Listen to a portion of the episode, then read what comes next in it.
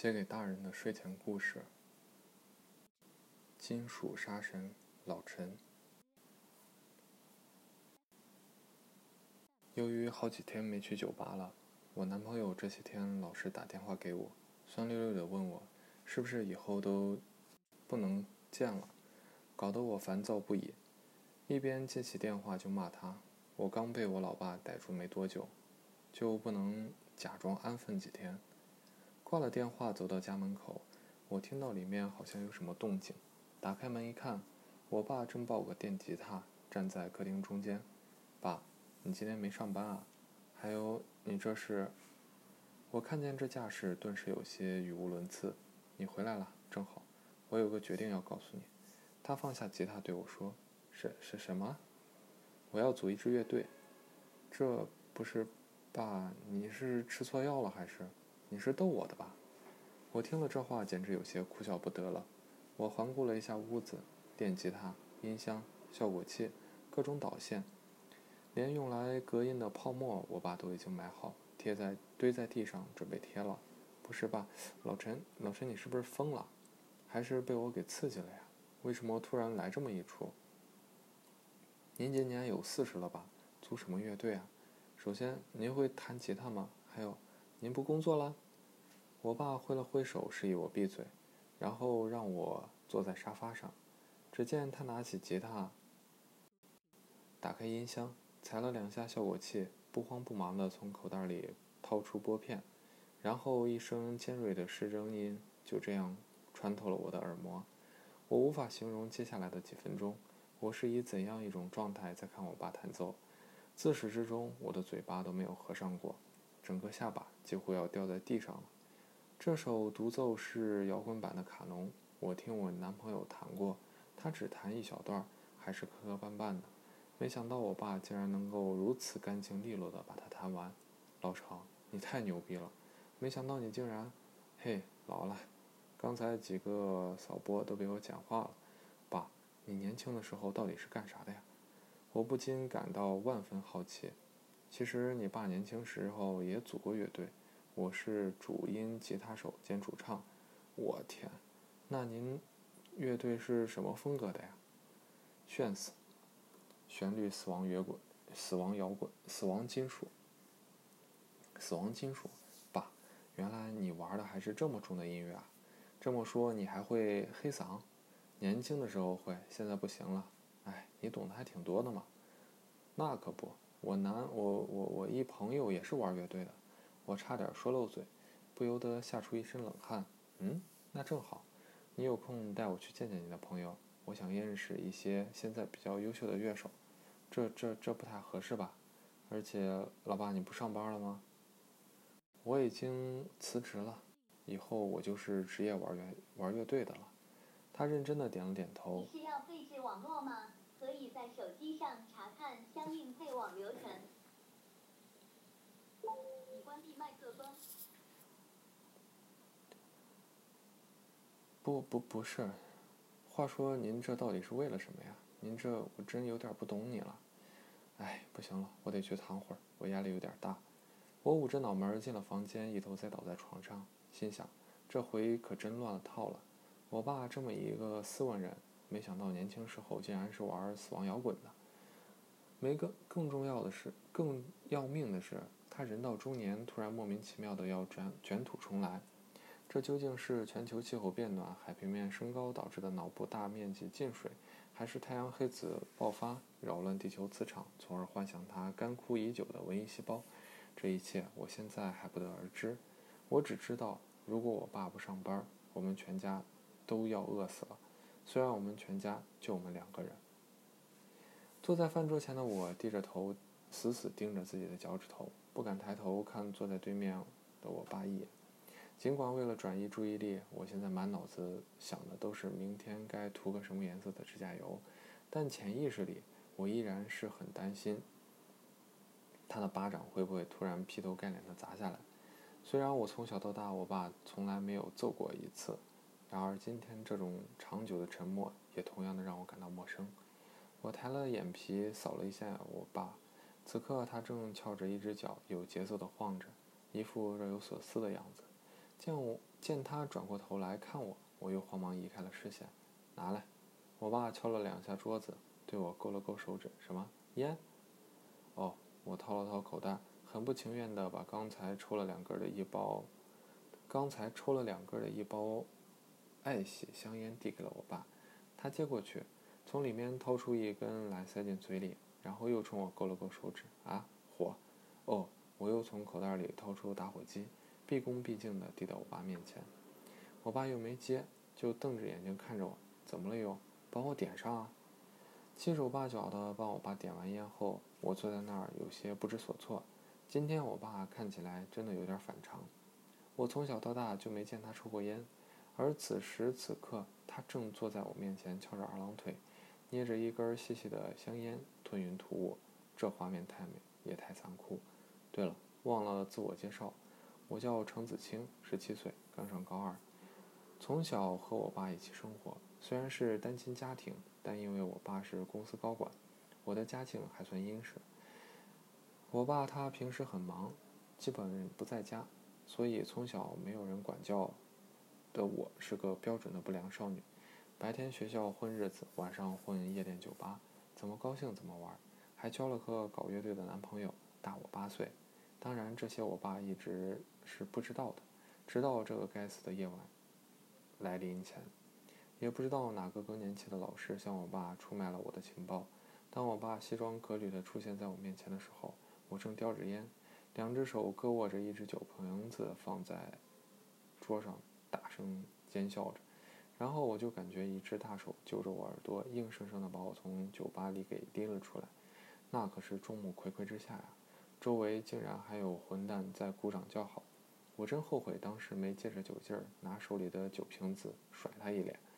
开车回来的路上，我爸就一直没说话，借着车灯，我看不清楚他模糊的表情。我爸真的是个很好的人，他平时话不多，也不抽烟喝酒，总戴着个眼镜，显得很斯文。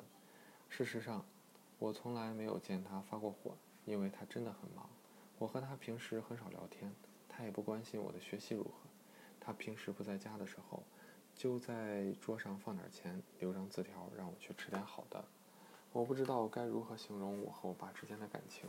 我很爱他，毕竟他一个人把我养大很不容易，但我又莫名很害怕他。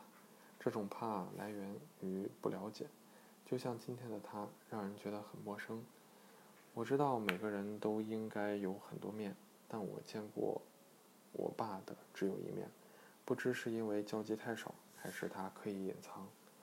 见我爸抽完了一根，又掏出一根，我为了打破这尴尬的沉默，连忙小声提醒道：“老程，少抽点烟，薄荷杀精嘞。”他瞪了我一眼，把烟塞回了烟盒，然后有些凝重地看了我一眼，说道：“子清啊，爸，我错了，我以后再也不敢了。”我以后一定好好学习，争取做一个对国家、对社会有用的人。趁着我爸还没有开口，我自己赶紧开启了道歉模式。这招平时用来对付老师的，叫做不战而屈，打成招。嗯，其实也不能怪你。我刚才在想，或许这都是命中注定的。他推了推眼镜，说道：“命命命命中注定的。算了，时间不早了，你回房睡觉吧。明天还上课呢。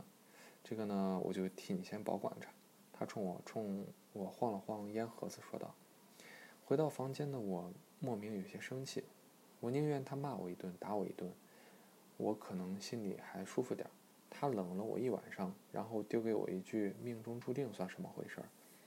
我想起我问我男朋友为什么喜欢我的时候，他也回了我一句‘命中注定’。难道男人都喜欢用‘命中注定’这句话来作为一种万能的逃避？我扒开门缝看了一眼我爸。此刻，他正站在窗口抽着我的女士烟，看着还挺新鲜。自从我爸开始重操旧业，我们家就鸡喘不宁了。虽然鸡是我，犬也是我。为了恢复自己的弹奏水平，我爸把我们家的一个房间改造了排练室，每天除了吃饭睡觉，就在里面噼里啪啦的弹琴。但显然，这个排练室的隔音并没有做到位。这两周，所有邻居的投诉都是我点头哈腰的去应付的。这段时间，之前原本一向无忧无虑的我，也开始变得忧心忡忡。我眼睁睁地看着我爸就像着了魔一样，从从一个正儿八经的上班族变成了一个不务正业的文艺中年，我都不好意思叫他文艺青年了。你说一把年纪了还搞什么文艺？简直就像被文艺给搞了一样。这天晚上，我爸非得让我带他去见见我那几个搞音乐的朋友，我心里自然是十万个不情愿。一方面不能让他知道我有男朋友这个事情，另一方面我也不想出去给别人介绍这是我爸。他四十岁了，现在的他却想着搞乐队，想想都觉得太丢人了。于是我跟我爸约定啊，我带你去见我朋友是可以，但是你绝对不能暴露出你是我爸的身份。不答应我，我就不带你去。我爸欣然同意后，我又偷偷打电话给我男朋友说，我一会儿带一个我爸的朋友过来，不准暴露你是我男朋友的身份，不然他告诉我爸就惨了。要是敢轻举妄动，我拧下你的脑袋。两边都糊弄妥当后，我心安理得地坐上我爸的车去了那家酒吧。但为了防止被熟人看见，我还是让我爸提前两个路口就把我放下来，我自己溜达过去。进酒吧以后，我男朋友立马迎了上来，说好久没跟没见我了，很想我，随即就想要抱我，我立刻推开他，看了看四周，生怕我被我爸看见。他见状，特别失落地走开了。见他走远，我便开始问老板今天有几支乐队演出。老板告诉我，今天周末这片最牛逼的五支乐队都来了，今晚会在这里同台对决。我心想，这下太好了，让这些年轻人都见识一下我爸的实力。不一会儿，酒吧的门打开了，我爸背着琴进来了。他进门的瞬间，全场都安静了，大家都直勾勾地盯着他看。我定睛一看，发现忘了让他换身行头再过来。他这些天没日没夜的练琴，乱糟糟的头发，穿了个衬衫，扣子也没扣好，不像是玩摇滚的，倒像是个落魄的流浪歌手。我带着他给我几个朋友介绍，说这是我爸朋友想搞乐队，今晚是有个比赛。有没有乐队里缺吉他手的？他们露出了嘲讽的眼神，都起哄说比赛是有的，但不设老年组。我一听就炸了，哎，你们怎么说话呢？懂不懂尊重人？你们确定自己能比他厉害？被我这么一喊，他们都不说话了。倒是我爸很客气地对他们说：“没事儿，我上台弹一段，你们听听。”见我爸背着吉他上台调设备去了，我找了个位置坐下来，要了两瓶两瓶啤酒，一掏口袋没有烟。摆了摆手，把我男朋友叫了过来。你爸这朋友年纪有点大呀，我一开始还以为是你爸朋友的儿子呢。我男朋友一边帮我点烟，一边对我说道：“怎么着，不行吗？谁规定玩摇滚一定是年轻人？人家玩摇滚的时候，你们还吃奶呢。”哎，我说你今天脾气怎么这么差？干嘛总跟吃了火药桶一样？有话好好说嘛！闭嘴闭嘴，马上要开始了。我示意他不要说话。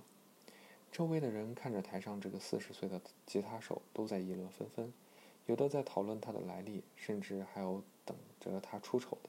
但我都假装没有听到，紧紧握着酒瓶，克制自己。毕竟我是绝对不能让大家知道这个人其实是我爸的。不一会儿，台上的前奏响起，我一听就知道这曲子是经典摇滚乐队金属乐队的《在黑暗中消融》（Fade to Black）。因为这首歌实在太入门级了，玩摇滚的没有人不知道，而且整首歌的难度也并不大，所以台下的观众显然也不怎么买账，纷纷发出了嘘声。不过我爸倒显得满不在乎的样子，不管台下怎么骚动，他依然不紧不慢地把整首乐曲弹完了。正当我为我爸捏一把汗的时候，他对着话筒说了一句：“不好意思，刚才只是试一下设备。”紧接着一首泛音起手。紧凑的旋律瞬间从指尖倾泻而出，我知道我爸这回终于要来真的了，因为曲子是旋律死亡金属乐队博多之子的《每一次死亡》（Every Time I Die）。不仅难度要高出很多，中间还有一段非常炫技的独奏。看我爸在台上一边甩着头，一边在琴颈上舞动着手指，我被这种气场震慑得动弹不得。死亡金属本身就是很有压迫感的音乐。那种爆裂感与撕裂感，好像能引燃你身体的每一个细胞一般。伴随着极快的节奏，你能感到沸腾的血液从你每一根颤抖的神经末梢喷涌而出。而酒吧里的其他人，他们的状态也从一开始的躁动变为沉默，最后惊讶的合不拢嘴。终于有一个架子鼓手忍不住了，他主动跑到台上帮我爸伴起了鼓点。紧接着，键盘手和贝斯手也加入了他们。本来枯燥的炫技瞬间变成了异常异常精彩的表演。一曲终了，整个酒吧爆发出热烈的欢呼声。我转头看了看我男朋友，他早已被惊得连手中的烟都忘了抽，攒了好长的一段烟灰，几乎要烧到手指了。过了好久，他才缓过劲儿来，问我：“这大叔到底是谁呀？简直快成神了！”当然，全场只有我知道，台上这个人并不是神，而是我爸。酒吧打烊后，一切喧嚣散尽。我和我爸坐在马路牙子上喝酒。我问我爸，最后决定加入哪支乐队？他告诉我，他还是选了那个鼓手所在的乐队，因为鼓手才是乐队的灵魂。一个好的鼓手能改变一支摇滚乐队太多。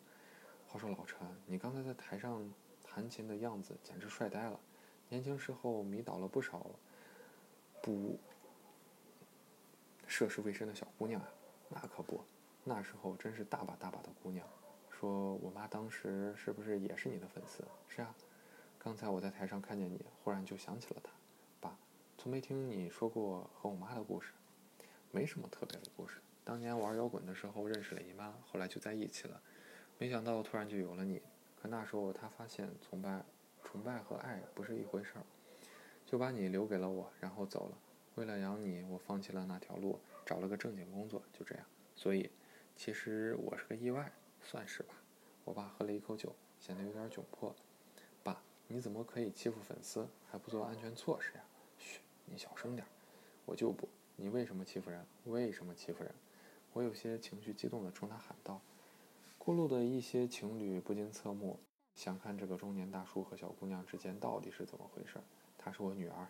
我爸显得有点喝高了，还冲他们大声解释道。没想到听完这句话，他们的目光反而更加异样了。我有些难过的哭了。我也不知道自己为什么忽然很难过，或许是觉得我原本不应该承受这些。一出生就没有了母亲，还有一个总是不在身边的父亲，这一切都不是我的错，却因为一个意外的开始，全部都降临在了我的身上。假如我从开，我从来都没有出生过，你俩应该会过得更好吧。至少你不必放弃自己的梦想。缓了一会儿，我对我爸说：“哎，别这么说，生活嘛，本来就是要去面对很多的不期而遇。那你到底为什么突然决定要搞乐队？那天去酒吧抓你的时候，我在门口看到乐队演出的海报，突然想起自己年轻的时候，虽然伪装了这么多年，但还是骗不了自己。未完成的事情，不会随着时间的推移而淡掉，像是而是变成一颗种子。”在心里生根发芽。我一直想带乐队参加一次摇滚音乐节，我真的不想让它变成我这辈子的遗憾。真的可以吗？我们俩不会有一天沦落到流浪街头吧？放心吧，我还是有点存款的。而且你老爸什么时候失败过？成功把你养大，成功混到公司的高管，现在区区一支乐队，我还能搞不定吗？好吧，老陈，我先干为敬。我抱着酒瓶咕噜咕噜的喝完了。我爸也拿起了酒瓶，喝到一半，他瞪了我一眼，以后再自己偷偷跑酒吧来喝酒抽烟，小心我拿皮带抽你。我爸不愧是公司的高管，那支乐队在我爸的管理下，渐渐从混酒吧的三流乐队变得专业起来。在排练了几支曲子后，他们也可以经常接到一些商业演出了。而我爸在圈子里也小有些名气，圈里人都称他为金属杀神。不知从哪儿半路杀出来一个大叔，之前从来没有听过，却有着如此牛逼的技术和势不可挡的杀气。有传言说他神秘是因为前不久刚刚从监狱里放出来，而他在舞台上接近癫狂的表演，则是因为每次上台前都要嗑药。听到这些传言，我都觉得非常好笑，因为只有我一个人知道他是我老爸，一个再正常不过的男人。我对我和老爸说：“你现在既然已经走上正轨。”好歹得注意自己的形象吧，你看你一副邋遢的中年大叔的样子，给人感觉一点都不摇滚。哦，那你有化妆品吗？我爸问我。有，干嘛？给我化个烟熏妆，也用不着那么夸张了，你换身衣服就可以的，大不了再换个发型，这些都需要。你先帮我化个妆试试。拗不过我爸，我只好拿出化妆包来给我爸化了个烟熏妆。刷完眼影，描完眼线，我看了一眼我爸，差点笑岔气。因为看起来真的不像什么好人，而更像是何方妖孽。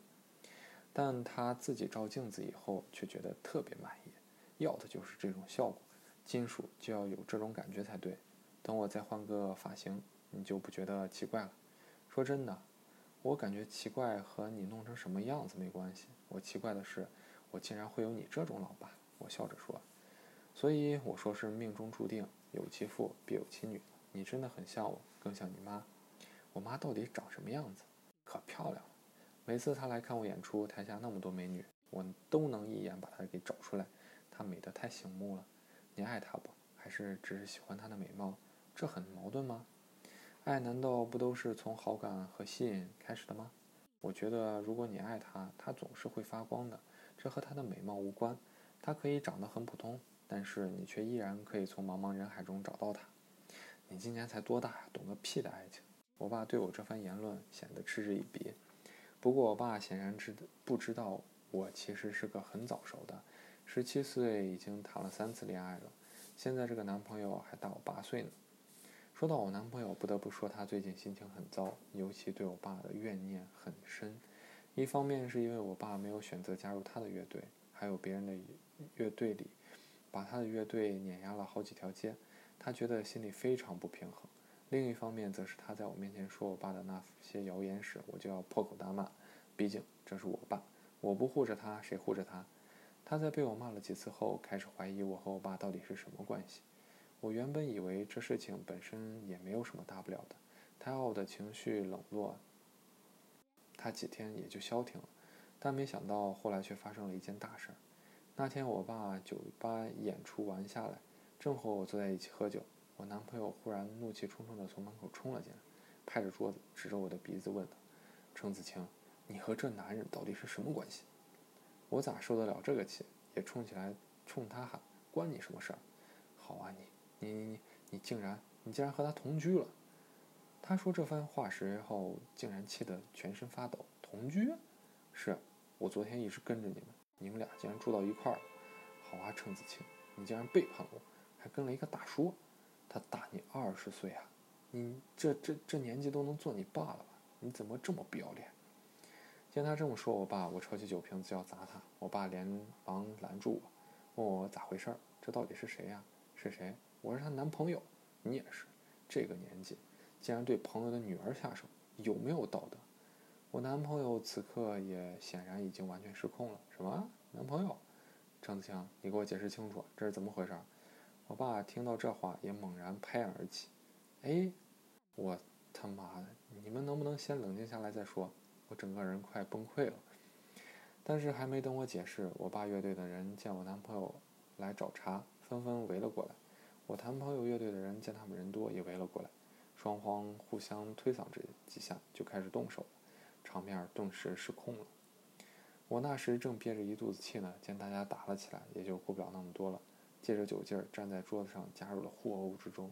不管哪边的，我见人就打。这个混乱的状态足足持续了五分钟，直到我拿酒瓶子敲破了一个人的脑袋，那个人就是我爸。大家这才散开，只剩下拿着酒瓶的我。还有捂着头蹲在地上的我爸，在医院包扎了一下后，我们所有人都被送到了派出所做笔录的时候，警察问我为什么用酒瓶子砸我爸，我回想了一下，说，我原本只是想劝架来着，所以就制服了那个打得最凶的那个。当然，我男朋友也伤得不轻，流着鼻血，两个眼睛乌青乌青的，这肯定是拜我爸所赐。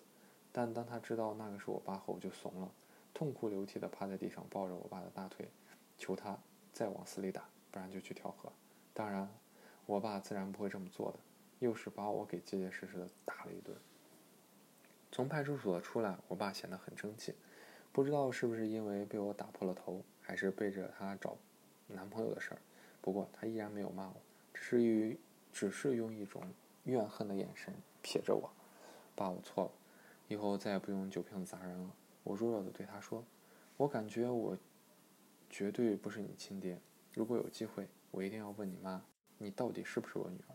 我爸爸愤愤地说道：“您绝对是我亲爹。您看咱俩是下手都这么狠，除了遗传，没有更好的解释。少贫嘴。我问你，你和你男朋友睡过没？当然没有，我才十七岁，还未成年，他哪敢呀？看我不揍他断子绝孙，那就好。你可长点心啊，别学你妈，是是是，我知道您关心我，我只是不想那个小子走了我的老路。他人有点傻，但弹琴倒还是不错的，有前途。我爸瞥了一眼我说道。随着乐队的名气越来越大，我爸也渐渐成了一个小有名气的人。但他拒绝掉一切媒体的采访，甚至唱片公司的邀约。他唯一接受的只有一个月后的摇滚音乐节对他的邀约。我对此不免感到有些奇怪。虽然摇滚音乐节是我爸年轻时候的梦想，但他为何要拒绝其他出名赚大钱的机会？这些互相之间并不矛盾呀。但我爸并没有和我透露透露心声。这些天除了乐队排练，他都要一个人关在房间里。他告诉我，他会写一首原创歌曲去参加摇滚音乐节，让我最近都不要打扰他。于是我又体会到了那种孤独感。从小到大，我爸都很忙。他不在的时候，我觉得自己就像是个孤儿，没人管我的死活，没人在意我的心情是好是坏，总是自己一个人上课、吃饭、睡觉，自言自语打发时间。终于到了一个月的。摇滚音乐节，我早早的就去现场等我爸的演出，但没想到来的人实在太多了，我只好在后排踮起脚尖往台上张望。由于摇滚音乐节是一年一度的盛宴，全国最好的乐队和歌手都会来这个舞台，而我爸的乐队被安排在最后出场，这无疑是一个很高的荣誉。不知等了多久，我爸和他的乐队终于出场了，全场爆发出震耳欲聋的欢呼声。他们的表演是两首非常经典的摇滚曲目，把全场气氛推向了高潮。然而，在第三首开始前，我爸突然站到话筒前宣布，这将是他在这个乐队演奏的最后一首歌。这首歌结束后，他将离开乐队。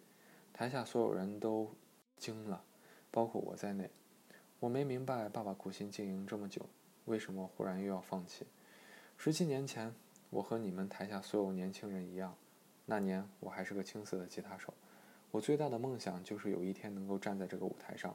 可突然，一个小生命毫无预兆地降临在我的生活里，它彻底改变了我的人生轨迹。为了把它照顾好，让它可以过上更好的生活，我不得不去找一份稳定的工作。我剪掉了我的长发，穿上了西装，戒掉了烟，早早地和我的青春说了再见。我的梦想。也就此成为了遗憾。今天之所以能够站在这里，是为了一个尘封了十七年的梦。但我深知，我不可能永远站在这里。在我弥补了，在我弥补了我年少的遗憾后，我还有一个更大的遗憾要去弥补，就是去做一个合格的父亲。在说完这段话后，一声吉他和弦响起，我爸唱起了他自己写的那首歌。这不是一首摇滚曲，而是一首抒情歌。歌词里诠释的是爱。当他唱到“我看到你，你在台下闪闪发光”的时候，我终于忍不住哭了。这么多年的委屈和心疼都在这一刻倾泻而出，也在这一刻得到了救赎。这天之后，金属杀神从这个世界上销声匿迹了，好像他从来都没有出现过一样。尽管江湖上的依然遍布他的传闻，但他早已不在江湖。而我爸依然是我爸，又是那个换了份工作、疯狂工作挣钱的老爸。这回他自己开了一家酒吧，不过他很少出现在店里，也从不上舞台去演奏。他每天雷打不动的事情就是穿着西装、载着眼、戴着眼镜，开车送我上学、接我回家，然后抓着一根皮带在身后监督我的功课。这不禁让我感到一丝绝望。我万万没有想到，一个称职的父亲竟然比一个不称职的父亲更加让人煎熬。歌里唱的没错，那真是爱的代价。但天无绝人之路。前两周，我们班新来了一个二十八岁的漂亮英语老师。有天我去他办公室，发现他竟然在放我爸写的歌。和他一聊，才知道原来他是我爸的粉丝。怎么，你也喜欢他的歌？他很好奇地问我。是的。话说，老师您单身吗？是啊，怎么了？没什么，老师，我英语成绩特别差，这周末您能到我家帮我补习一下吗？好了，故事讲完了，晚安。